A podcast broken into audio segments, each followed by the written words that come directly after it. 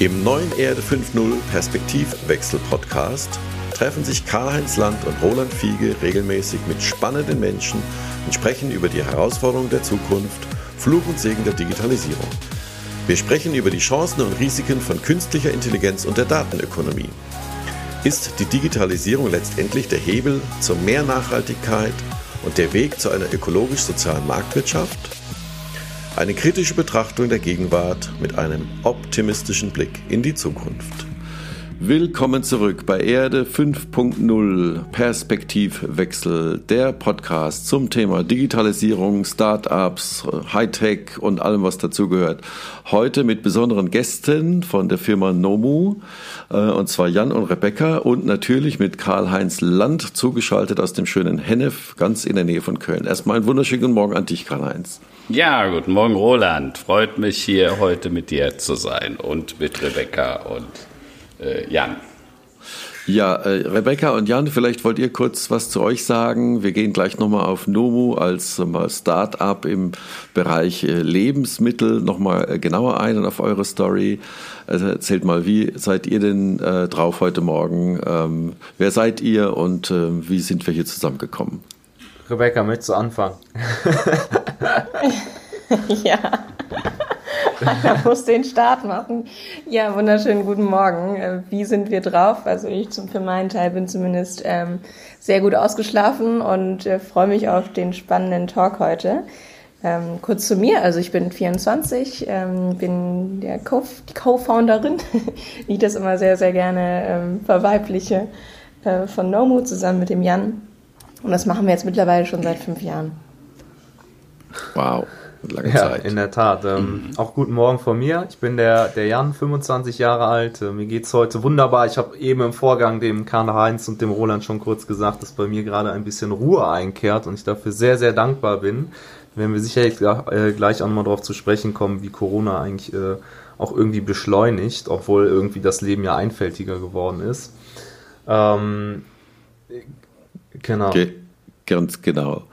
Dann äh, ähm, gehen wir mal zu unserer äh, Einstiegsrubrik, die wir traditionell jetzt schon seit äh, weit über 25 Folgen haben. Karl-Heinz, wie immer fangen wir mit dir an. Die Schlagseite des Tages oder was beschäftigt dich am heute Morgen äh, am, am dringendsten? Ja, also zunächst mal muss man sagen, wenn man die Weltnachrichten äh, ansieht, dann geht's ja immer wieder um die zwei, drei Dinge.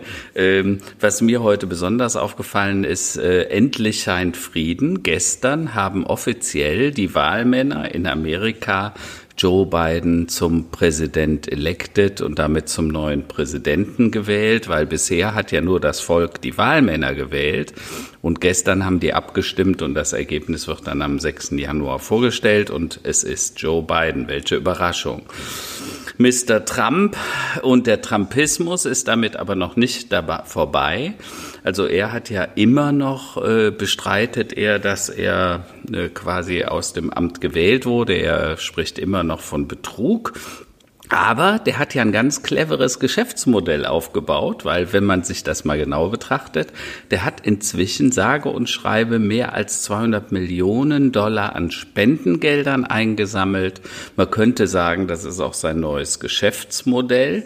Und er droht ja damit tatsächlich, dass er dann in vier Jahren wieder kandidieren will. Also naja, lassen wir mal schauen, was da passiert. Aber ich fand es bemerkenswert, Alex Baldwin, der, ähm, der Schauspieler, der hat gestern äh, sehr nachdenklich gesagt, äh, dass Trump vor vier Jahren gewählt wurde, ist irgendwie okay, die kannten ihn ja noch nicht. Aber dass jetzt immer noch 71 Millionen Menschen ihn gewählt haben und ihm auch noch 200 Millionen an Spendengeldern zukommen lassen, das äh, irritiert ihn doch schon sehr, denn man kannte ihn ja jetzt. Ne? Man wusste ja, was er für ein Lügner ja, und ja. Äh, Mensch ist, also charakterlich. Also insofern, das ist natürlich äh, vorbei. Der Trumpismus ist damit aber noch nicht vorbei. Gestern haben sich in Deutschland die drei Spitzenkandidaten der CDU hm, vorgestellt. Man hat sich ja darauf geeinigt, einen digitalen Parteitag zu machen, also, kein, also rein virtuell, keine physisches Zusammenkommen. Und ähm, so eine Schlagzeile, die mir da einfiel, war Reformer, Versöhner oder doch März. Das stand auf NTV und äh, fand ich ganz bemerkenswert. Und Merz ist mit Sicherheit ein Trumpist, wenn man es so will. Ne? Da auf der einen Seite der Röttgen, auf der anderen Seite Laschet und dann Merz. Und ähm, ich sage ja immer, Opportunismus ist der größte Feind der Demokratie. Also weil man denkt, weil es gut für mich ist, deshalb wähle ich den, auch wenn ich ihn sonst nicht mag. Das ist in den USA so passiert, auch in vielen anderen Staaten passiert das. Und ich hoffe, dass das in Deutschland nicht passieren wird, weil eins ist vollkommen klar, man muss nicht unbedingt der sympathischste der Republik sein, aber ganz offen unter uns, äh, Herr Merz finde ich schon ziemlich bedenklich in vielerlei Ansicht. Äh, naja, da hoffen wir mal, dass die CDU da nochmal die Kurve kriegt. Ja, das wird auf jeden Fall noch ein, ein spannender Januar. Aber ähm, interessant zu sehen, dass wirklich Röttgen da eine gute Figur macht momentan, finde ich. Aber äh, ja, ist noch nicht, ist noch lange nicht entschieden. Äh, Rebecca, wie sieht's bei dir aus? Ich finde es ja A, super, dass wir ähm, wieder eine Frau auch mal wieder bei uns im Podcast haben äh, und auch eine, eine ganz andere Generation, dass wir hier nicht nur von sagen wir, Themen von alten weißen Männern äh, quasi sprechen. Äh, gib mir mal Hoffnung. Was beschäftigt denn jemanden in deiner Generation, in deinem Alter? Heute? Tatsächlich habe ich eine coole News ähm, heute Morgen gefunden und zwar auf Instagram ähm, von Lea Sophie Kramer, die ja auch eine äh, absolute Vorbildgründerin für mich ist. Ähm, und zwar gibt es aktuell noch bis zum 17.12. eine Abstimmung ähm, für einen äh, Klimabürgerinnenrat, also dass wir in 2021 einen ähm, Rat bekommen sollen, wo wirklich Bürger drin sind, die dann im Abgeordnetenhaus ähm, ja echte Vorstellungen, Empfehlungen geben, äh, was man besser machen kann.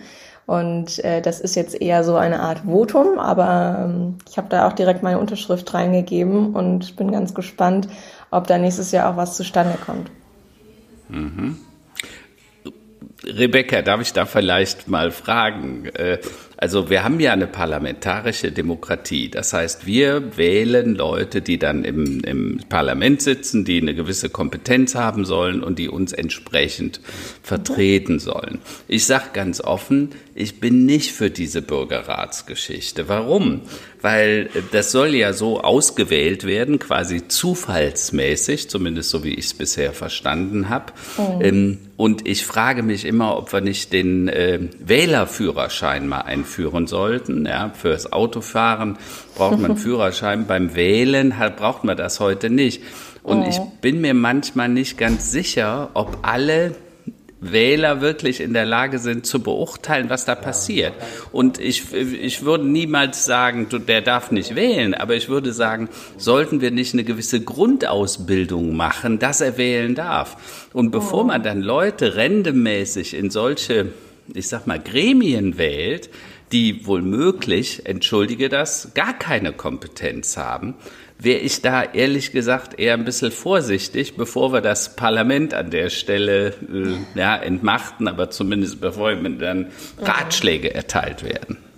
Das ist eine super, super spannende, ähm, also ein sehr, sehr spannender Gedanken, weil klar hat man so das Gefühl, ne, wenn man auch vor allem in seiner ähm, ich sag mal, eher gebildeten Umgebung ist, dass vielleicht nicht alle wählen sollten, weil nicht jeder irgendwie Ahnung hat. Aber auf der anderen Seite steht ja auch, ähm, dass wir doch irgendwo alle gleichberechtigt sind als Menschen und unsere Meinung abgeben dürfen. Ähm, gleichwohl, das, das ist jetzt schon fast philosophisch, weil ähm, ist die eine Meinung besser als die andere Meinung? Ähm, wer sagt denn, dass der eine intelligenter ist als der andere, auch wenn man das eigentlich so beurteilen könnte? Aber ähm, ja, der Sinn der Demokratie ist ja, dass, dass quasi alle ähm, ihre Meinung und ihre Stimme einbringen können.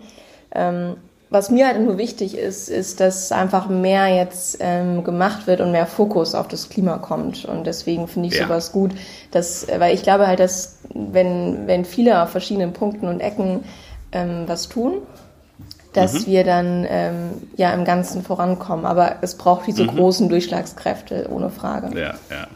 Aus dem Grund seid ihr übrigens ja auch heute hier im Podcast, weil uns hat ja gefallen, was Nomu äh, Übrigens, No Mu für alle Hörer steht für keine Kuh, ja. Das heißt, äh, ah, ihr habt okay, ein komplett, schon gelöst. komplett äh, laktosefreies Eis entwickelt und ich bin einer eurer größten Fans. Ich habe euch mal ein Foto aus meinem Kühlschrank, da ist immer ein bisschen No Mu, weil es A sehr bekömmlich, sehr, sehr lecker ist äh, und auch noch weniger Kalorien, also weniger Zucker hat. Dazu kommt, dass ihr komplett darauf achtet, dass das CO2-neutral ist. Vielleicht erzählt ihr mal ein bisschen was zu der Idee. Wie seid ihr überhaupt darauf gekommen, in so einen Markt wie Eisherstellung zu gehen? Das ist ja irre. Ab Absolut, aber jetzt lass doch den Jan noch mal kurz erzählen, was ihn heute noch so äh, berührt. Ich glaube, dann können wir sehr gerne und sehr tief in dieses Thema No Mu, keine Kuh. ich habe das sehr gerne gleich bei dem Thema ein. Ähm, ja, was hat mich heute berührt? Äh, inzwischen äh, konsumiere ich irgendwie größtenteils mein, meine Nachrichten über Instagram. Also ich habe mir meinen Feed so äh, zusammengebaut, dass da eigentlich nur noch Nachrichten auftauchen und ähm, das finde ich ganz praktisch. Was ich heute gelesen habe und was mich echt irgendwie beschäftigt hat gedanklich, ist nochmal die News, dass Deutschland jetzt für Beirut ähm, 10 Millionen Euro spendet ähm, für diese für diese Bombenkatastrophe, die sich ereignet hat dieses Jahr. Und äh, meine persönliche Wahrnehmung war 10 Millionen. Äh, das ist jetzt nicht so viel, ähm, wenn man überlegt, was da für Sachschäden entstanden sind. Bin dann mal in die Kommentare gegangen, um zu schauen, wie ist denn da die allgemeine Auffassung? Und da gab es eine äh, regelrechte äh, Empörungswelle der Leute, darüber, dass äh, Deutschland jetzt an anderer Stelle äh, mit einer für mich zumindest relativ überschaubaren Summe hilft und Solidarität zeigt, wenn doch hier gleich äh, die Wirtschaft irgendwie wohl abschmieren würde. Und ähm, ja, es hat mich so ein bisschen gedanklich gemacht, weil ich, äh, ich, ich finde, man muss die Dinge immer in Verhältnisse setzen. Wir geben Milliardenhilfen hier für unser Land völlig berechtigt aus und dann eine vergleichsweise geringe Summe auch äh, an anderer Stelle zu spenden in Länder, die denen es nicht so gut geht wie uns, äh, vor allem auch in der Krise, finde ich eigentlich das richtige Zeichen und fand es sehr schade, dass es da so auseinandergenommen wurde. Jetzt mache ich mir langsam Sorgen, muss ich ganz ehrlich sagen. Du hast gerade eben gesagt, du hast dein, du konsumierst alle deine News aus Instagram und hast deinen Feed so optimiert. Verrätst du uns noch über was über die Quellen, die dort quasi, äh, die du dort, äh, das ist jetzt ein anderes Thema, mhm. können wir vielleicht später noch drauf kommen. Aber bei mir hat es eben ganz kurz gezuckt äh, zum Thema ähm, Newsblasen und so weiter und so fort. Ähm, welche Quellen hast du da abonniert? Wenn wir kurz, also da können wir wie gesagt später nochmal tiefer drauf eingehen, aber ähm, wer gilt denn für dich auf ähm, Instagram als eine vertrauenswürdige? Auch das sind äh, eigentlich auch nur die, die klassischen, also äh, die Tagesschau, das ist der Großteil. Ähm, okay. Und ich mag die äh, ja, Süddeutsche ja. sehr gerne. Äh, und die Zeit, das sind die drei, die ich okay, so von den klassischen okay. lese und dann noch ein bisschen spezifischer. Also ich äh, folge zum Beispiel hier ähm, ah, verstehe. Äh, deutsche Startups und Gründerszene, na, ähm, natürlich, weil wir aus der Szene kommen, aber das sind jetzt keine dubiosen Drittseiten, sondern es sind eigentlich nur, äh, das sind ja im Endeffekt sind es doch die, die großen Medien, die wir so haben, aber in einem anderen Kanal, das ist ja Kanal, auch genau genau, auf uns. Ne? Ähm, ja. Und das funktioniert auch Ja, gut. verstehe, verstehe. Ähm, Super, da hätten wir, hätten wir das geklärt. Na, dann kommen wir mal auf No Movie. Genau, also Karl, du hattest ja eben schon angefangen. Äh, erzählt doch mal bitte eure Story, wenn ihr sagt, ihr seid ja noch so jung, ihr macht das quasi schon seit 19 ja. oder seitdem ihr 20 seid. Ähm, wie kommt man denn auf so eine Idee, quasi direkt aus der Schule raus, so ein dickes Brett zu bohren? Denn die Lebensmittelindustrie, äh, die ist ja auch nicht so einfach zu knacken. Äh, erzählt euch mal, erzählt doch mal wie eure Story. Ja, sehr gerne. Also ähm, vor, vorneweg, also es war äh, von Anfang an nicht unbedingt der Plan, ähm, den, ich sag mal, das Ding zu drehen, was wir jetzt drehen. Ähm, ich komme da, komm da mal komm da mal drauf, wie es irgendwie zu dem Ganzen kam, weil das hat sich auch einfach entwickelt. Ne? Es fing alles damit an, dass ähm, dass ich an einem äh, Abend während meiner Uni-Zeit, das war, ich war, das war irgendwie im Frühjahr, ähm, kam ich aus der Uni, war erschöpft und wollte äh, noch ein bisschen entspannen äh, habe dann Netflix angemacht und habe mich spontan dazu entschieden, einfach mal eine Doku zu schauen und nicht die nächstbeliebige Serie. Ähm, und bin da ganz zufällig auf die Doku Cowspiracy gekommen. Das äh, steht auf Deutsch für Kuhverschwörung und habe das einfach mal ganz unbefangen mir angeschaut. Die Doku handelte davon, ähm, welche massiven Auswirkungen der Konsum, unser Konsum tierischer Produkte auf unser Klima hat und auf unsere gesamte Umwelt und die Ökosysteme. Und ähm, mich hat ja. die Doku so geflasht, weil ich auch in dem Moment einfach ähm, sehr offen dafür war, dass ich äh, sofort angefangen habe, mich selber zu hinterfragen, weil ich zu dem Zeitpunkt sehr, sehr viel tierische äh, Produkte konsumiert habe und vor allem durch meinen Studentenstatus sicherlich auch nicht immer die hochwertigsten, ähm, einfach weil das Geld nicht, nicht da war. Ja. Und ähm, ja, äh, war aber völlig vom, vom Sockel gehauen und habe gesagt, ich muss sofort was ändern und äh, habe dann quasi ähm, sofort entschieden, vegan zu werden, um meinen persönlichen Einflusskreis dahingehend erstmal zu optimieren. Hab aber auch gemerkt, ähm, du willst mehr machen. Ne? Ähm, nur dein persönlicher Einflusskreis ist dir zu wenig. Du hast ja auch noch einen beruflichen Einflusskreis und vielleicht kannst du hier noch was machen. Und äh, bei dieser Veganumstellung ist mir aufgefallen, wie schwierig das eigentlich ist, wenn man sein ganzes Leben lang mehrfach am Tag tierische Produkte konsumiert hat. Es muss ja nicht immer das Stück Fleisch sein, sondern es ist ja auch häufig versteckt, dann der Kaffee in der Milch oder das Frühstücksei oder was auch immer. Und ähm, diese Umgewöhnung fiel mir extrem schwer, obwohl ich so überzeugt davon war, dass es ökologisch einfach absolut unabdingbar ist. Äh, vor allem für uns als junge Generation, aber eigentlich auch für alle Generationen. Es geht darum ja, äh, einen, einen positiven Beitrag für die Zukunft zu leisten. Und äh, das ist äh, auf jeden Fall etwas sehr Sinnstiftendes, finde ja. ich. Ähm, hab mir aber gedacht, okay, wenn es dir so schwer fällt, dann, ähm, dann haben wir echt ein Problem als Gesellschaft, weil ähm, es wird sicherlich nicht äh, alle Menschen äh, in, in, werden in der Zukunft so überzeugt von dem Thema sein und die müssen auch eingefangen werden. Also war die Idee, äh, Lebensmittel äh, oder ein Lebensmittel herzustellen, das äh, quasi diese positiven Aspekte einer pflanzlichen Rezeptur, es ist ja nicht nur das Klima, sondern auch die, die Tierethik und auch die persönliche Gesundheit, ähm, das aufzugreifen, äh, aber in einem Produkt, was quasi nicht so typisch öko angehaucht ist, wie man das irgendwie aus den Bioläden kennt, sondern in, in cool, in lifestyleig und vor allem in lecker. Ähm, damit es quasi eine Win-Win-Situation ist für, für den Mensch, der einfach ein leckeres Produkt hat, was ihm persönlich auch noch gut bekommt, genau wie der Karl-Heinz das gesagt hat, was aber gleichzeitig auch einen Beitrag zu, zu einer nachhaltigen äh, Ernährung äh, ja, hinzufügt. Und ähm, dass es nachher Eis geworden ist, war mhm. eigentlich äh, reiner Zufall, beziehungsweise eine, eine äh, betriebswirtschaftliche Überlegung. Ich bin einfach in den Supermarkt gegangen und habe mir überlegt, okay, ähm, welche Produkte machen das ganz gut und wo es noch Bedarf. Und da bin ich einfach am Eisregal hängen geblieben, habe gesehen, hey, ja. da, da gibt's noch nicht viel. Also das eine vegane Eis, was es zu dem Zeitpunkt gab, äh, war alles andere als lecker, hat also genau nicht das erfüllt, was die Idee war.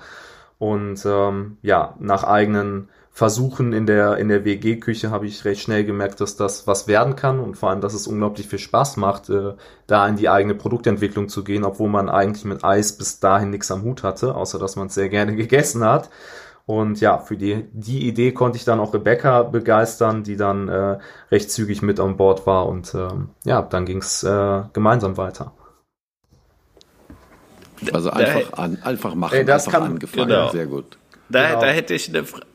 Entschuldigung, da hätte ich eine Frage äh, auch an die Rebecca. Was war denn für euch der größere Treiber? War es eher das Thema Tierethik, Massentierhaltung oder war es eher die Idee der Gesundheit? Oder war es vielleicht doch auch die Kombi in irgendeiner Form? Was, was sagst du dazu? Du meinst der Treiber zum Thema Gründen? Genau, genau. Warum ihr das gemacht habt und dann so auf das Thema gegangen seid. Hm. Also bei mir persönlich war es tatsächlich äh, das Gründen selbst. Äh, ich hatte einen mhm. ersten Werkstättenjob. Ähm, das war auch ein Startup mhm. und das ist so unglaublich schnell gewachsen, dass wir in einem halben Jahr schon irgendwie doppelt so viele Mitarbeiter waren und der Spirit war unglaublich cool. Das hat mich mhm. so inspiriert, dass ich gedacht habe, ich will das auch. Ich will irgendwie ein Team haben, ein eigenes Büro, ähm, mit einem coolen Team was erreichen, was über einen hinausgeht, was Großes bewegen so dieses klassische ähm, Weltführerschaft erlangen. Mhm, ähm, mhm. Und erst durch den Jan bin ich eigentlich auf diese Themen gekommen. Ähm, also mhm. ich wusste klassischerweise äh, Nachhaltigkeit, okay, grünen Strom nutzen, ähm, weniger Autofahren, viel Fahrrad, mhm. öffentliche. Mhm. Aber ich hatte damals noch gar keine Ahnung, ähm, ja, was, was eigentlich die Viehzucht und die Agrarwirtschaften für eine Auswirkung auf das Klima hat. Und ähm, ich musste deswegen auch die Conspiracy-Dokumentation sehen, um mich überhaupt dafür mhm. zu sensibilisieren. Aber es war eher der Wille zu gründen, der für mich der Treiber war. Okay, okay. Jan, wie war es bei dir? Du hast gesagt, also es war natürlich irgendwie, das Eis hat dir nicht geschmeckt, äh, was es gab, als du dich entschieden hast, vegan zu werden. Äh, würdest du sagen, es war ein stärkerer Treiber von der Tierseite oder von der von der Du, also ähm, der, der Haupttreiber, wie ich es ja eben erklärt habe, war das Ökologische. Also ganz einfach die Vorstellung, mhm. ähm, kann ich ganz konkret machen, dass ich irgendwann mal alt bin und mein Enkel mich fragt oder meine Enkelin, ähm, Opa, warum habt ihr eigentlich damals nicht mehr gemacht, obwohl ihr es wusstet? Und ähm, das fand ich so schaurig, mhm. dass ich dann äh, sagen muss, ja, weil wir irgendwie zu faul waren oder weil wir gerne uns, an unseren Gewohnheiten festgehalten haben, dass ich gesagt habe, nee, hier muss was geändert werden. Allen mhm. voran auf ökologischer Ebene. Man muss aber sagen, dass die anderen beiden Aspekte mhm. einer pflanzlichen Ernährung oder pflanzlichen Lebensmittel, nämlich genau dieses Tierethik-Thema und das Gesundheitsthema, dann Stück für Stück immer mehr drauf eingespielt mhm. haben und eigentlich nur noch den Willen und die Entschlossenheit äh, vergrößert haben, äh, dieses Ding jetzt irgendwie voranzubringen und diese Idee voranzubringen. Ne? Ja. Also vielleicht hier auch noch mal ein paar Fakten, dass die Zuhörer das auch mal hören. Es gibt eine Studie von The Global Burden Disease Study, die ist letztes Jahr herausgekommen. Nur vier Prozent der Weltbevölkerung sagen, dass sie keine Gesundheitsprobleme haben. 33 Prozent, also mehr als fast drei Milliarden Menschen, haben mehr als fünf Gesundheitssysteme. Ähm, und gleichzeitig ist äh, der Verlust an gesunden Lebensjahren, wir werden zwar immer älter, aber wir werden dummerweise nicht gesünder. Also 50 Prozent, also 21 Prozent auf 31 Prozent gestiegen. Das heißt, die Leute werden tatsächlich äh, ungesünder und äh, um beim Thema Zucker zu bleiben, äh, die Anzahl der an Diabetes erkrankten Menschen ist im, äh, im Jahr um 43 Prozent gestiegen, also während des Studienzeitraums. Ne? Also insofern kann man sich natürlich fragen, wie kann es sein, dass wir immer älter werden?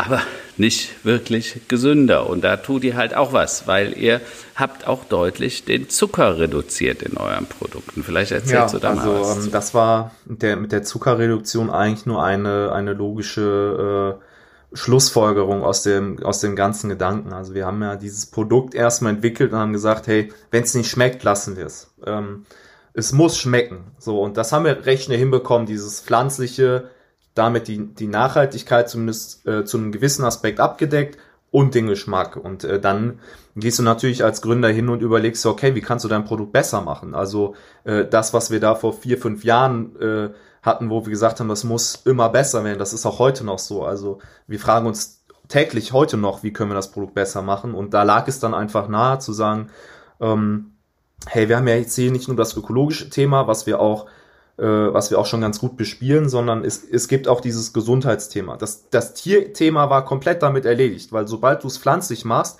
stellt sich dieses Thema gar nicht mehr. Ne? Ähm, mhm. Und da haben wir einfach gesagt, äh, ja. es, es macht doch Sinn, wenn wir hier ein, ein veganes Nahrungsmittel machen, ähm, wenn wir das gleichzeitig äh, nicht nur lecker und nachhaltig machen, sondern auch, auch besser. Und ähm, da ist, glaube ich, das allergrößte Thema bei uns, dass wir immer gesagt haben, wir versuchen das auf natürliche Art und Weise. Also wir sind nicht dieses Ben Jerry's Funky Monkey Style, ähm, wo es letztendlich nicht darum, äh, darauf ankommt, welche Sorte man isst oder was die Bestandteile sind, sondern Hauptsache, dass es irgendwie fettig und lecker und ja, Hardcore irgendwie ist. Ne? Und wir haben gesagt, wir, mm, wir verfolgen mm. diesen puristischen Ansatz. Ja. Ne? Wenige Zutaten und ja. äh, von dem, was irgendwie, sage ich mal, ungesund ist, nur so viel wie notwendig, um einen guten Geschmack und eine gute Konsistenz zu erzeugen. Und so sind wir auch bei unserem Zuckeranteil gelandet. Es ist jetzt kein Eis, was irgendwie versucht auf Biegen und Brechen ohne Zucker auszukommen, weil dann könnten wir den Geschmack nicht mehr so abbilden, sondern es sagt nur das Nötigste. Wir tun einfach nicht mehr rein, als unbedingt rein muss. Und äh, von der Idee her, ähm, wenn ihr kurz mal erläutern könnt, äh, ihr habt dann also die Idee gehabt, ihr habt dann äh, so das Produkt mal so langsam, kann man sich das so vorstellen, quasi in der ersten eigenen, in der ersten Küche mal äh, so erste Prototypen gemacht. Aber wie schafft man das Ganze denn, sagen wir, zu skalieren und zu finanzieren und eben entsprechend auch äh, in ja weit über 700 Supermärkte zu bekommen? Das ist ja doch ein, ein Riesenweg. Erzähl mal. Ja, gerne. Also ähm, der Jan hat ja die ersten Prototypen tatsächlich noch in der eigenen WG-Küche ähm, angerührt. Das waren so in ganz klassischen Tupperdosen und dann mal den WG-Mitbewohnern äh, gegeben. Und die haben das aufgegessen, was ja schon mal ein gutes Zeichen war. Und ähm, kurze Zeit später wurde dann auch schon die Eismaschine gekauft ähm, und ja, die ersten Versuche gestartet. Und ich bin dann, äh, ich glaube, so vier Monate später da auch dazu gestoßen Und von da an haben wir eigentlich ähm, ja immer nachts in einer Gastroküche produziert und tagsüber an Kölner Cafés und Restaurants ausgeliefert und mhm. erstmal nichts anderes gemacht als äh, Klinkenputzen. Ähm, viel mhm. Feedback eingeholt Super. von den Konsumenten. Ja, ja.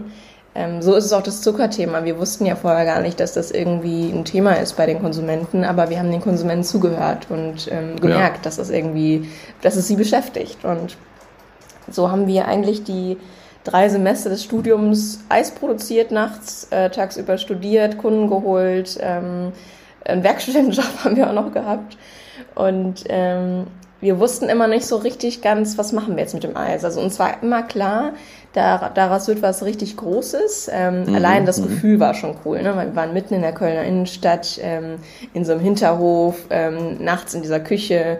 Unser Lager ja. war ein Keller. Also es war wirklich dieses typische Garagenflair. Ähm, wir wussten, wir machen das groß. Nur zu dem Zeitpunkt konnten wir das Eis halt nicht nach Bonn, nicht nach Düsseldorf bringen. Die erste Idee war aber tatsächlich, wir machen ein Franchise-Konzept für Eisdielen und lösen diese mhm. alte klassische italienische Eisdiele ab. Ähm, viele Investoren haben aber gesagt, ähm, ein bisschen äh, riskant, weil es könnte auch sein, dass hier in einer Eisdiele dann stecken bleibt. Ähm, ein sehr hohes Investitionsrisiko, gerade zu Beginn. Wie wäre es denn, wenn ihr damit in den Supermarkt geht? Und ähm, ja, das Investoren-Feedback hat uns ein bisschen auf den Supermarkt äh, gestoßen. Wir sind dann äh, nach dem Studium in 2018 im Februar zur ähm, Volksbank gegangen. Die haben uns einen KfW-Gründerkredit gegeben. Und mit diesem mhm. Kredit konnten wir halt eben unsere erste Charge produzieren. Das heißt, ähm, in den ersten Monaten der Gründung, der Vollzeitgründung, musste man eigentlich ähm, ein paar Dinge zusammensetzen. Das heißt, einen Produzenten finden, einen Logistiker, jemanden, der das Design macht, ähm, die Finanzierung und auch erste Supermarktkunden. Und das war damals auch hier der Rewe Ramati, das war unser erster äh, Kunde, dem wir das Eis vorgestellt haben, auch noch selbst produziert. Und er sagte, ja, ich gebe euch alle meine elf Märkte, was natürlich super, super cool war. Und das hat uns auch so gepusht, dann weiterzumachen und bei allen anderen ja. inhabergeführten Rewe und Edeka-Märkten anzurufen. Ja, und in 20, das war 2018, dann kamen wir äh, Mitte Juni 2018 das erste Mal in den Supermarkt rein haben dann an den Wochenenden Events gemacht, gesampelt, verköstigt, ähm, ja, weiter ja, akquiriert. Ja. Und dann setzten die großen Listungen ein in 2019 von Alnatura, mhm, mhm, Metro, Globus. Mhm. Und in 2020 haben wir jetzt so weit skaliert, dass wir jetzt etwa bei 1500 Supermärkten deutschlandweit sind. Mhm. Wow. Übrigens wow. an der Stelle, weil ihr sagt das noch gar nicht so deutlich, wir Deutschen essen ja deutlich zu viel Zucker äh, diese Zuckerampel hat's ja, also gibt's bisher immer nur bedingt. Äh, das wurde bisher von Frau Glöckner immer irgendwie abgewiesen und von der Lebensmittelindustrie sowieso. Mhm. Aber nur, dass das mal deutlich ist, wenn wir unseren Zuckerkonsum im Schnitt um 30 Prozent senken würden pro Tag, also auf etwa, man sagt, sechs Teelöffel, 25 Gramm roundabout, dann würden wir die Nachhaltigkeit, die Gesundheit de deutlich verbessern. Ja?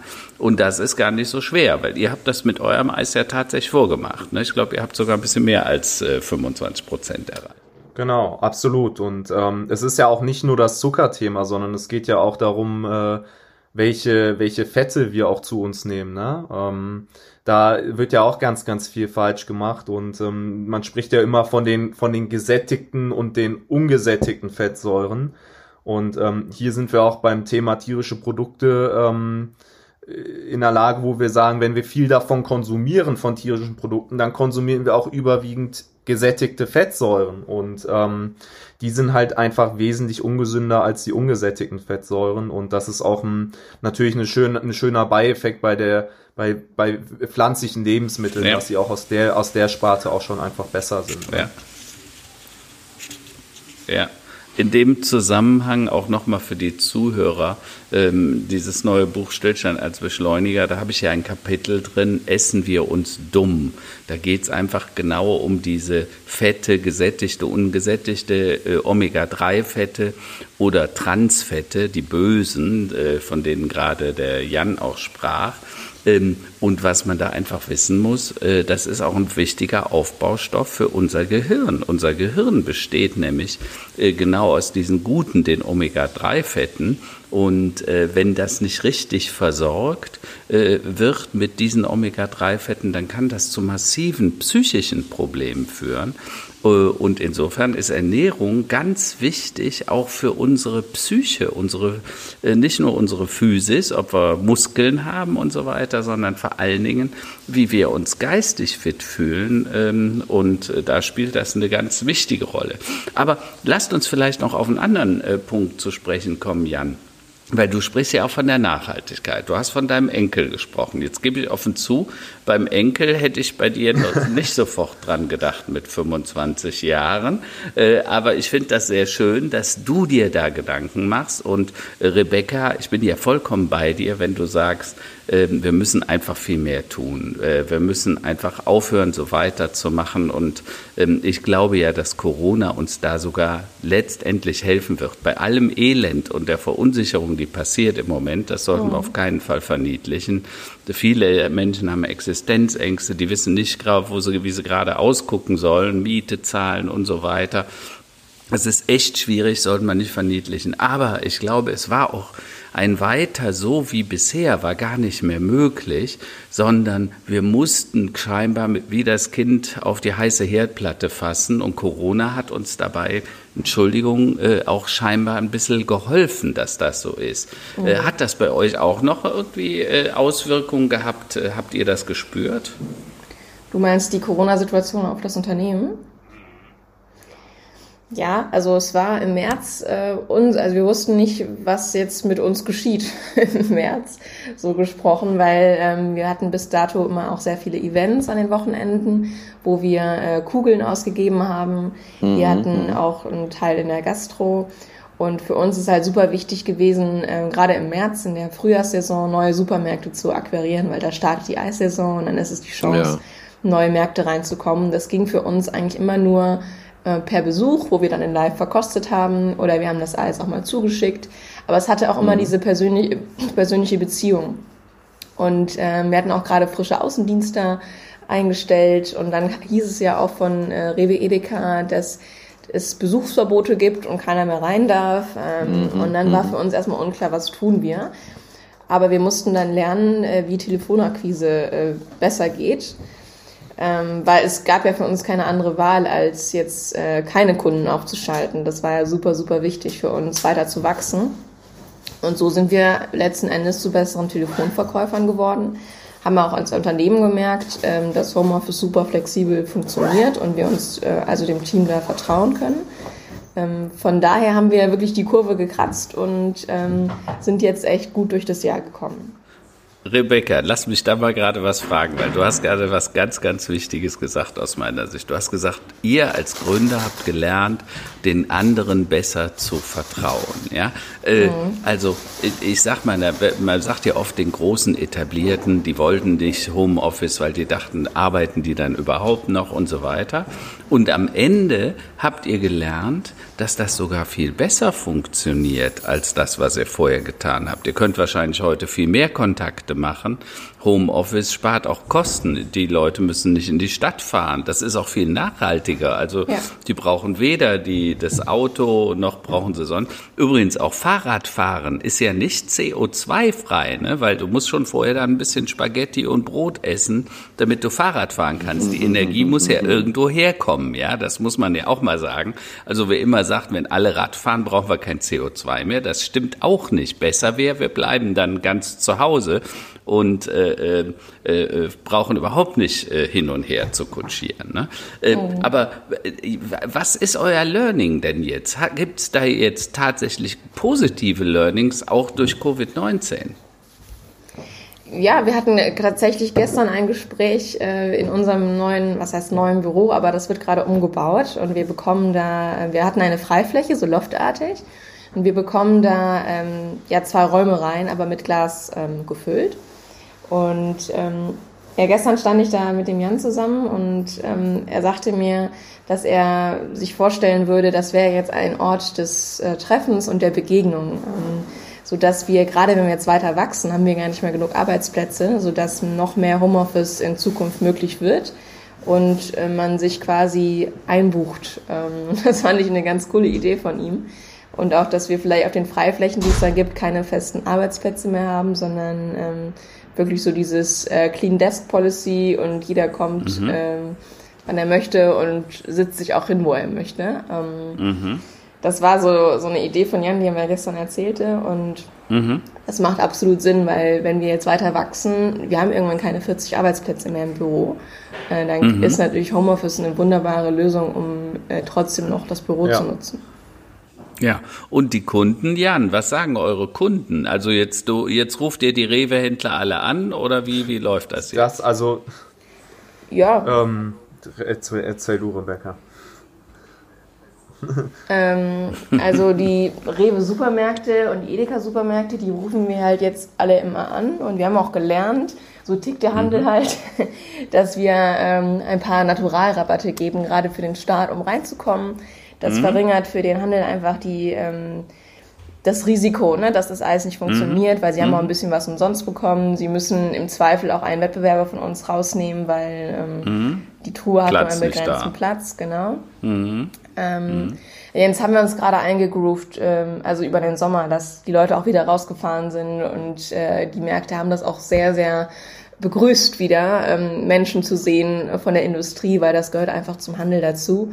Ähm, nur jetzt, jetzt fährt natürlich alles wieder runter, ähm, Besuche sind wieder eingefahren und ähm, jetzt gerade überhaupt vor Weihnachten.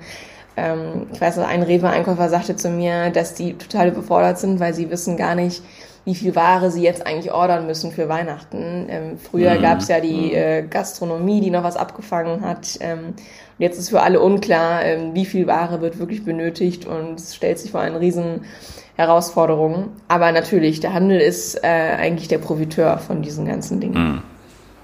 Klar. Jan, erzähl doch mal was zum Thema Nachhaltigkeit, weil ihr habt ja auch noch was anderes gemacht, neben dem, dass er mit äh, ungesättigten Fettsäuren, laktosefrei, also ohne die Kuh, ohne Massentierhaltung euer Eis produziert und wenig Zucker.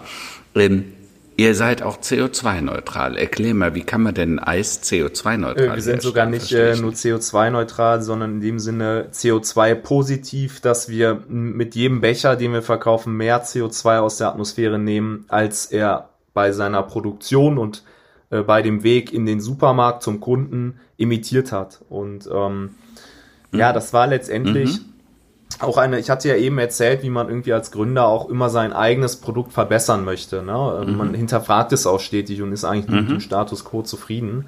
Und ähm, wir hatten das Produkt so weit, dass es pflanzlich war, es war auch bio, äh, die Verpackung war plastikfrei. Wir haben trotzdem letztendlich äh, eine Analyse unseres verbleibenden CO2-Fußabdrucks gemacht, weil wir gesagt haben, hey, wir haben jetzt echt an vielen Stellen optimiert, aber die Mangos zum Beispiel, die kommen immer noch aus, äh, aus Indien ähm, oder der Kakao aus Peru und das ist prinzipiell natürlich an der Stelle nicht optimal. Die Alternative ist halt äh, Eis hauptsächlich aus regionalen Zutaten zu sourcen. Da haben wir aber einfach gesehen, hey, wir wollen hier etwas aufziehen, was eine große Masse erreichen kann und dann braucht man auch Sorten, die die Masse erreichen. Ne? Und ähm, das ist halt unter anderem auch mal ein Schokoladeneis. Das wissen wir irgendwie alle, dass das einer der Bestseller in Deutschland ist.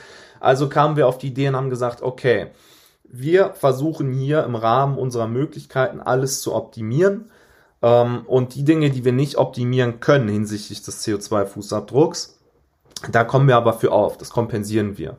Und ähm, da haben wir uns dann zusammengetan mit einem äh, Institut, mit dem quasi äh, der CO2-Fußabdruck der gesamten Firma berechnet wurde. Das bedeutet, wir haben Angaben gemacht, wie viel Rohstoffe aus welchen Ländern verwenden wir, ähm, wie kommt das, wie kommen die Rohstoffe äh, zu unserem Produzenten, wie kommen sie, wie kommt das fertige Eis zum Produ vom Produzenten zu den Kunden, äh, wie wird das Ganze gekühlt, äh, mit welchen LKWs wird das transportiert, mit welchem Strom wird produziert, ne? Und ähm, das, was da übrig blieb, ähm, da haben wir gesagt, okay, ähm, das möchten wir ums Doppelte kompensieren. Also wir wollen es nicht einfach nur dabei belassen, CO2-neutral zu sein, weil wir sagen, okay, CO2-neutral ist schön mhm. und gut, wenn es jeder macht, dann super, aber es macht ja nicht mhm. jeder. Also haben wir gesagt, wir müssen mehr machen. Das ist ja letztendlich mhm. auch das Ansehen eines jeden Veganers, der irgendwie sagt, ähm, also eigentlich müssten wir mhm. als Gesellschaft jeden Veganer beklatschen, weil er ermöglicht, dass andere mhm. Mit äh, einer geringeren Reduktion an tierischen Produkten trotzdem noch nachhaltig sind. Er, er, er überreduziert quasi. Und äh, das wollen wir als Unternehmen auch machen. Mhm. Und deswegen äh, um das Doppelte. Und das machen wir, mhm. indem wir ähm, ein Regenwaldschutzprojekt im Amazonasgebiet unterstützen. Das bedeutet, ähm, wir unterstützen ja, das äh, finanziell, dadurch wird Regenwald geschützt. Das ist ja ein riesiges Thema aktuell mit dem brasilianischen mhm. Spinner da, ja, Präsidenten, der äh, anfängt da den ganzen äh, Bolsonaro, Bolsonaro, der anfängt das ganze, den ganzen Regenwald, ja, die grüne Lunge unseres Planeten abzuholzen. Mhm. Und ähm, dadurch wird natürlich mhm. CO2 mhm. eingespart, indem es halt nicht, indem halt Wald nicht mhm. verbrannt wird. Ne? Und ähm, du, Mhm. Durch die, ja, durch die Skalierung unseres Unternehmens jetzt sind das inzwischen auch wirklich große Flächen, die wir da ja. schützen und das ist echt eine coole, coole ja. Entwicklung. Also erstmal dazu Gratulation. Ich bin ja selber ein ja. totaler Verfechter. Ich bin aber auch immer der Meinung, ähm, man kann auch nicht einfach sagen, Bolsonaro, du bist ein Doofmann äh, sozusagen, äh, weil du den Regenwald abholst. Ich finde schon, äh, dieses Kompensieren äh, eine wichtige Geschichte. Ne? denn wenn der mehr Geld mit seinem Dschungel verdient als durch Abholzung, und das kann ja durch solche Projekte entstehen, dann wird er auch irgendwann aufhören, den abzuholzen. Dann hat er vielleicht auch den Weltauftrag, diesen Dschungel für uns alle zu erhalten. Ne? Weil es ist ja immer blöd, wenn der eine zahlt und die anderen ähm, äh, haben, äh, haben, äh, haben dann äh, genau. nichts davon. Und das könnte man natürlich so verändern. Aber du hast auch noch was anderes gesagt, kein Plastik. Also nur mal zur Info. Jeder Mensch isst am, in der Woche etwa 2000 Mikroplastikteilchen, dieses sogenannte Mikroplastik. Das sind etwa 21 Gramm im Monat. Und wenn du das halt aufs Jahr hochrechnest, kommen wir auf quasi äh, 250 Gramm im Jahr. Und ihr habt dann entschieden, bei euch findet überhaupt kein Plastik. Auch der kleine Löffel, der oben immer im Deckel des Eises ist.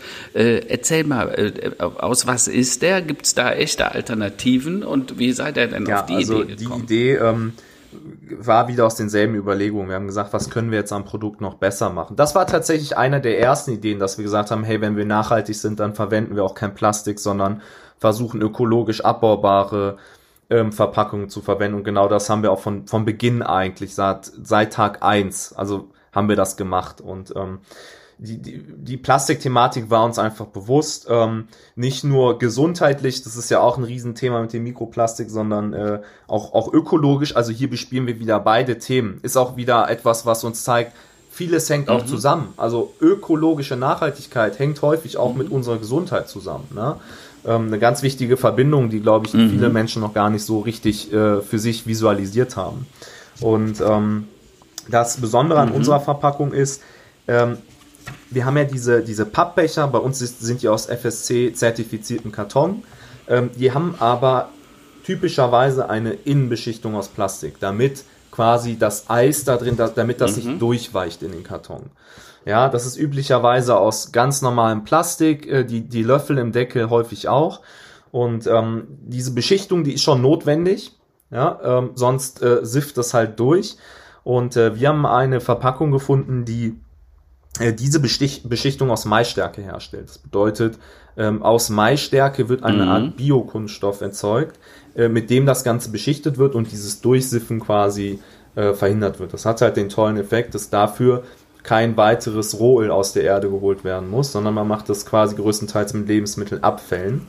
Und ähm, das ist schon eine, schon eine coole Sache. Mhm. Genauso der, der Löffel, das wissen viele nicht. Unser Löffel, der sieht aus wie Plastik, aber es ist kein Plastik, mhm. es ist Maisstärke.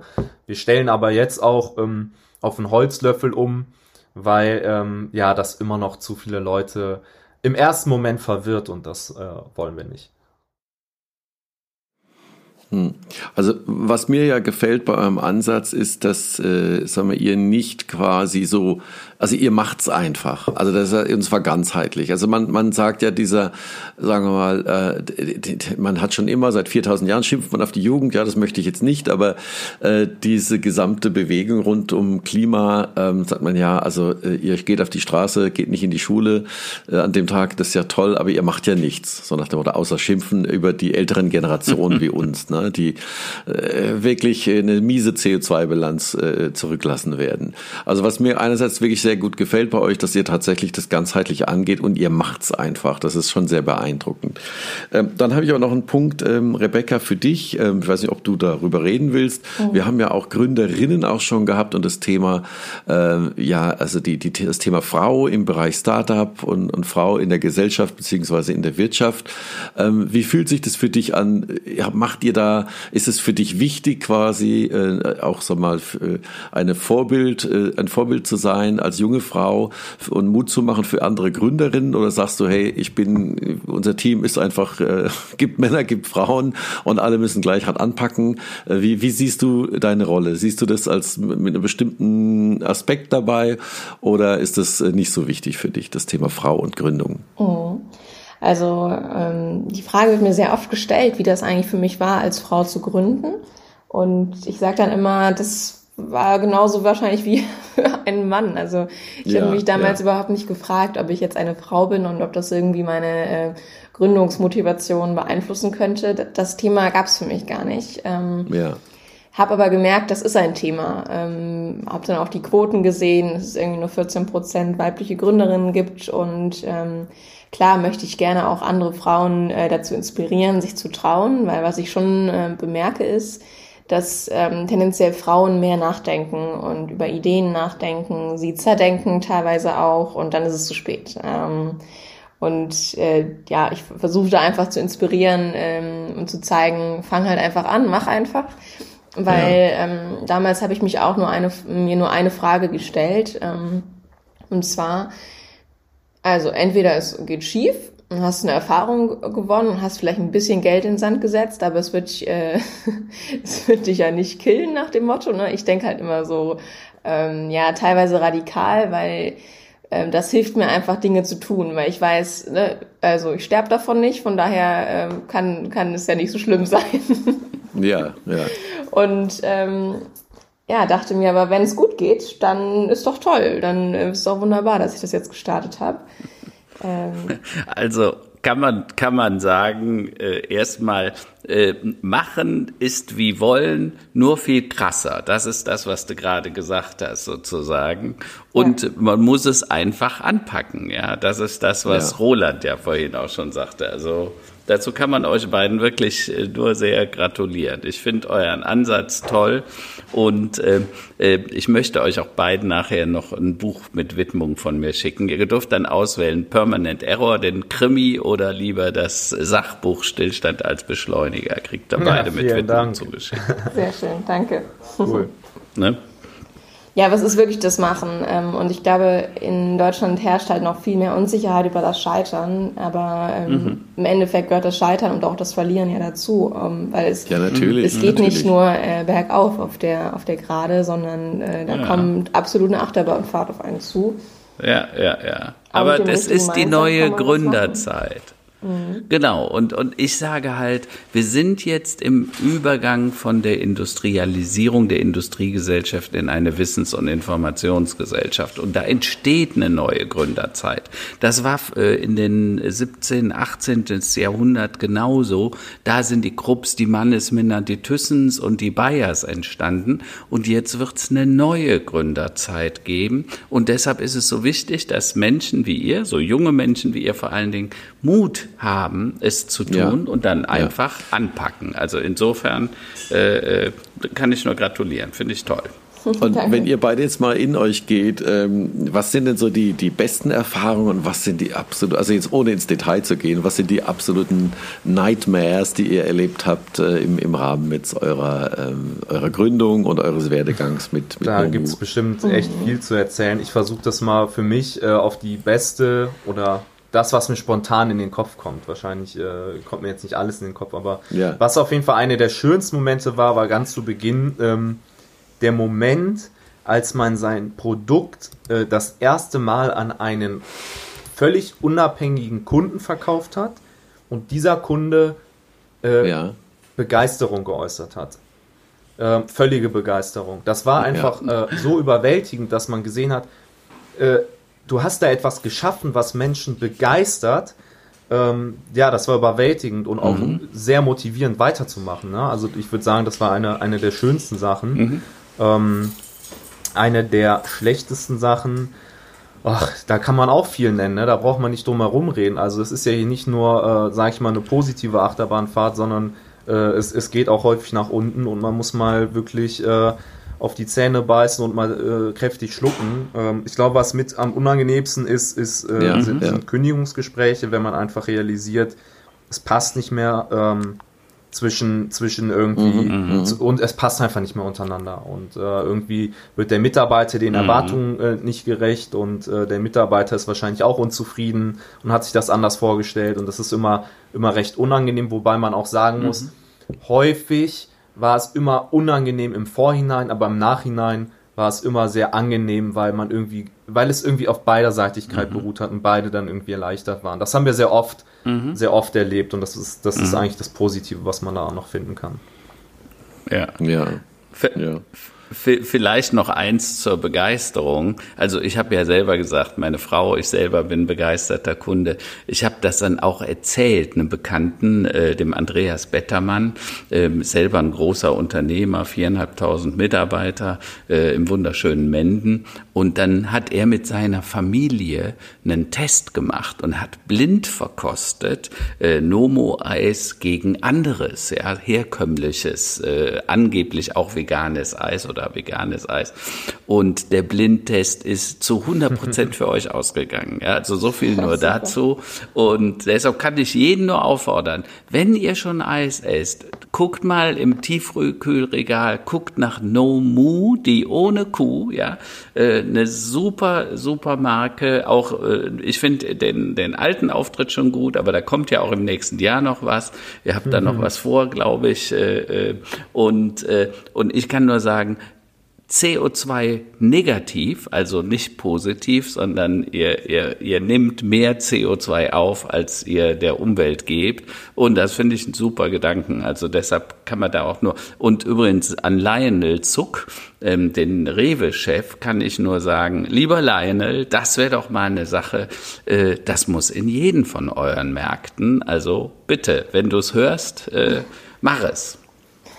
ja, aber wir lassen die, die Rebecca lassen wir jetzt natürlich nicht so von der Leine. Also von die wollen wir natürlich auch noch so ein, ein Best Case oder Worst Case oder so mal eine, eine, eine möglichst positive Erfahrung und auch so ein bisschen aus dem Nähkästchen, ohne natürlich in jetzt in mega Details zu gehen, ja. äh, was so äh, das Auf und Ab des Unternehmerinnen-Daseins ausmacht. Also der erste wirklich unglaubliche Moment war ähnlich wie bei Jan. Ähm, Hit in ähm, Bad Honnef war unser erster Kunde. Und das Eis da im Kühlregal zu sehen, jetzt bei Lounge, mhm. das war einfach mhm. extrem. Also das war so ein cooles Gefühl, dieses Produkt also überhaupt in den Händen zu halten und dann aber auch in einem Supermarkt zu sehen, ähm, weil vorher wusste ich ja gar nicht, wie kommen Produkte in den Supermarkt. Also es war wirklich cool. ähm, Ansonsten, also ich kann extrem schlecht mit Absagen umgehen und ich hasse sie auch. Ähm, und mhm. besonders im Vertrieb ähm, bekommt man doch, auch wenn das Produkt genial ist, ähm, bekommt man einfach viele Absagen und ähm, mhm. das nervt mich immer. Oder wenn wir irgendeinen Wettbewerb nicht verlieren, äh, bin ich auch genervt, weil ich immer denke, mhm. ähm, es braucht vielleicht noch ein bisschen Zeit, bis alle verstehen, ne, dass es Zeit für Nomu ist. Mhm. Aber ähm, ja. So, dass auch wenn wir jetzt eine Absage bekommen, weiß ich, dass zum, bei dem einen oder anderen Handelspartner wir in ein, zwei Jahren drin sind, ähm, weil manche Menschen sind nicht so solche Innovatoren oder ne, die brauchen erstmal eine Zeit, um zu sehen, es funktioniert schon woanders. Ähm, mhm. Aber das sind immer so blöde Momente, wo man einfach immer weiter kämpfen muss. Ähm, und gleichzeitig, wenn wir Wettbewerbe gewinnen oder irgendwo toll in der Presse genannt werden oder einen tollen TV-Bericht haben, was auch immer, ähm, dann bin ich immer sehr, sehr stolz natürlich. Sehr schön.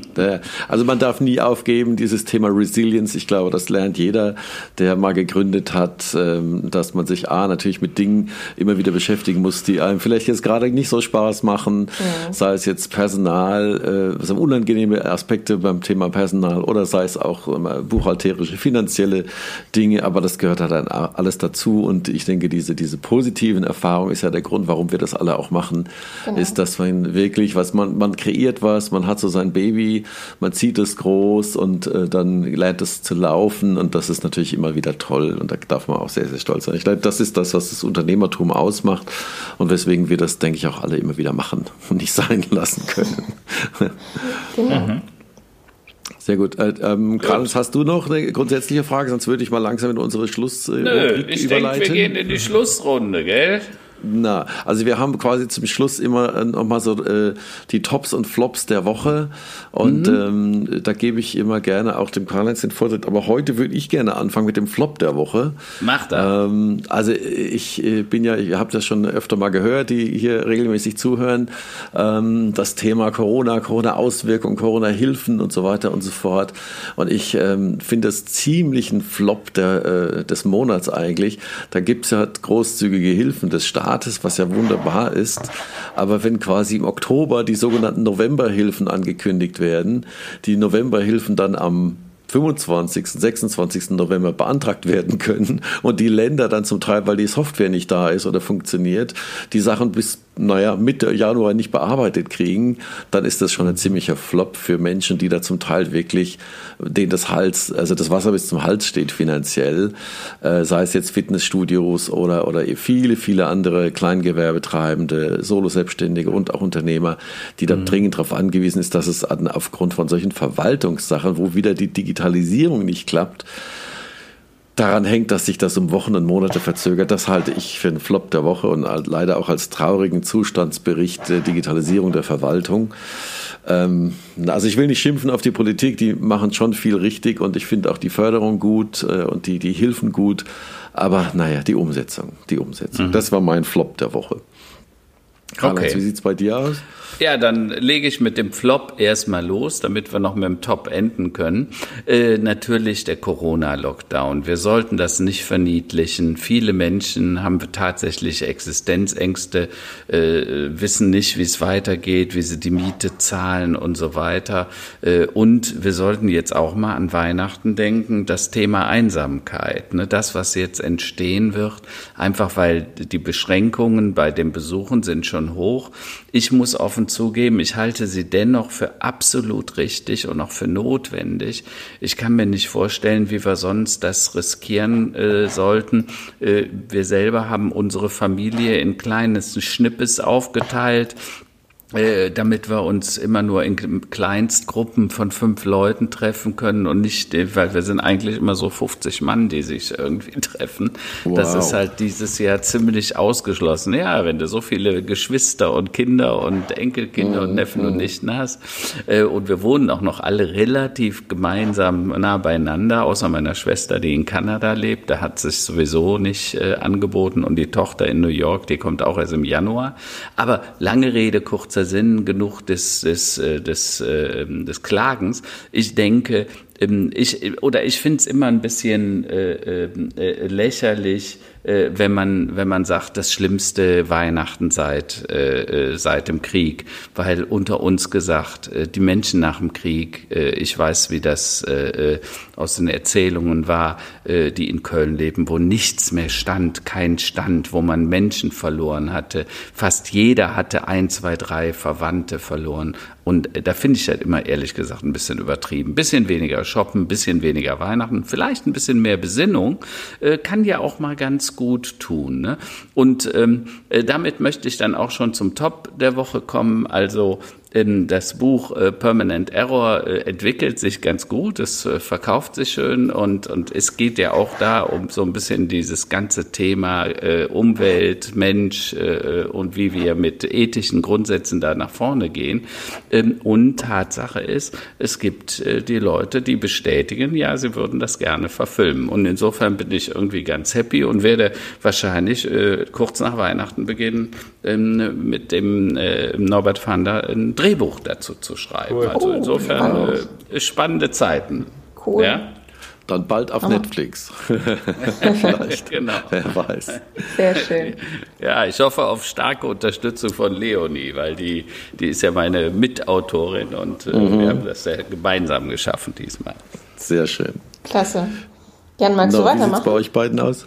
Top und Flop der Woche. Ähm, Also ich glaube, bei mir ist das äh, irgendwie beides zugleich. Äh, mein Flop der Woche ist auf jeden Fall Donald Trump, der, äh, der sich jetzt irgendwie äh, hoffentlich am Ende eingesteht, dass das alles vergebens war und äh, diese ganzen Spendengelder, die er da angezogen hat, Karl-Heinz, du hast es auch, äh, du hast es auch eben erwähnt, dass die einfach nutzlos verpulvert wurden. Ähm, das ist wirklich ein absoluter mhm. Flop und gleichzeitig ist es jetzt auch das Top, dass das endlich durch ist und äh, ich hoffe, er sieht es jetzt auch ein und lässt es damit, äh, lässt es damit gut sein. und dein Top? Ja, das ist mein Top, dass das jetzt äh, durch ist und die Wahlmänner offiziell bestätigt haben, dass Joe Biden äh, die Wahl ja. gewonnen hat. Das genau. Ah, ja. Der neue genau. Präsident. Ja. Na, Leonie, äh, Entschuldigung, Rebecca, dann hast du den, den Abschluss heute. ich mache den Abschluss. Was ist für dich? Ähm, ja, tatsächlich Corona und äh, ja, Amerikas äh, Wahl sind eigentlich so die zwei, zwei großen Themen, die aktuell in der Politik spielen. Daher kann ich mich erstmal ähm, euch nur anschließen. Ansonsten fällt mir tatsächlich kein weiterer äh, Flop ein, weil ich tendenziell ein sehr positiver Mensch bin mhm. und es immer schwierig habe mit Negativem. Ähm, aber der Top, äh, oder mein Top ist tatsächlich, ähm, dass wir jetzt wunderbar das Jahr abschließen als Unternehmen und wirklich äh, komplett im Plan liegen und alles gut gelaufen ist. Wir können uns darauf freuen, tolle neue Leute einzustellen ab Januar und ähm, ja, es geht auf jeden Fall positiv weiter und ähm, das freut uns absolut, weil das war Anfang des Jahres nicht klar, wie sich die ganze Lage entwickelt. Ja, ja. Na super, dann bleibt uns nur noch uns sehr herzlich zu bedanken, dass ihr die Zeit mhm. mit uns verbracht habt. Weiterhin auf eurem Weg alles Gute. Ich sehe, dass das wirklich sehr viel Fleiß und sehr viel Herzblut äh, steckt da drin. Euch weiter alles Gute, gute Entwicklung, bleibt ihr alle gesund. Genau. Vielen und Dank. euch allen ein erfolgreiches, gesundes und ein geiles 2021. Jan, Rebecca, macht wir, weiter. Wir geben unser Bestes. Danke, dass Danke. wir hier sein durften. Das wünschen wir euch auch. Danke euch. Prima. Tschüss. Tschüss. Tschüss. Tschüss. Ciao, ciao.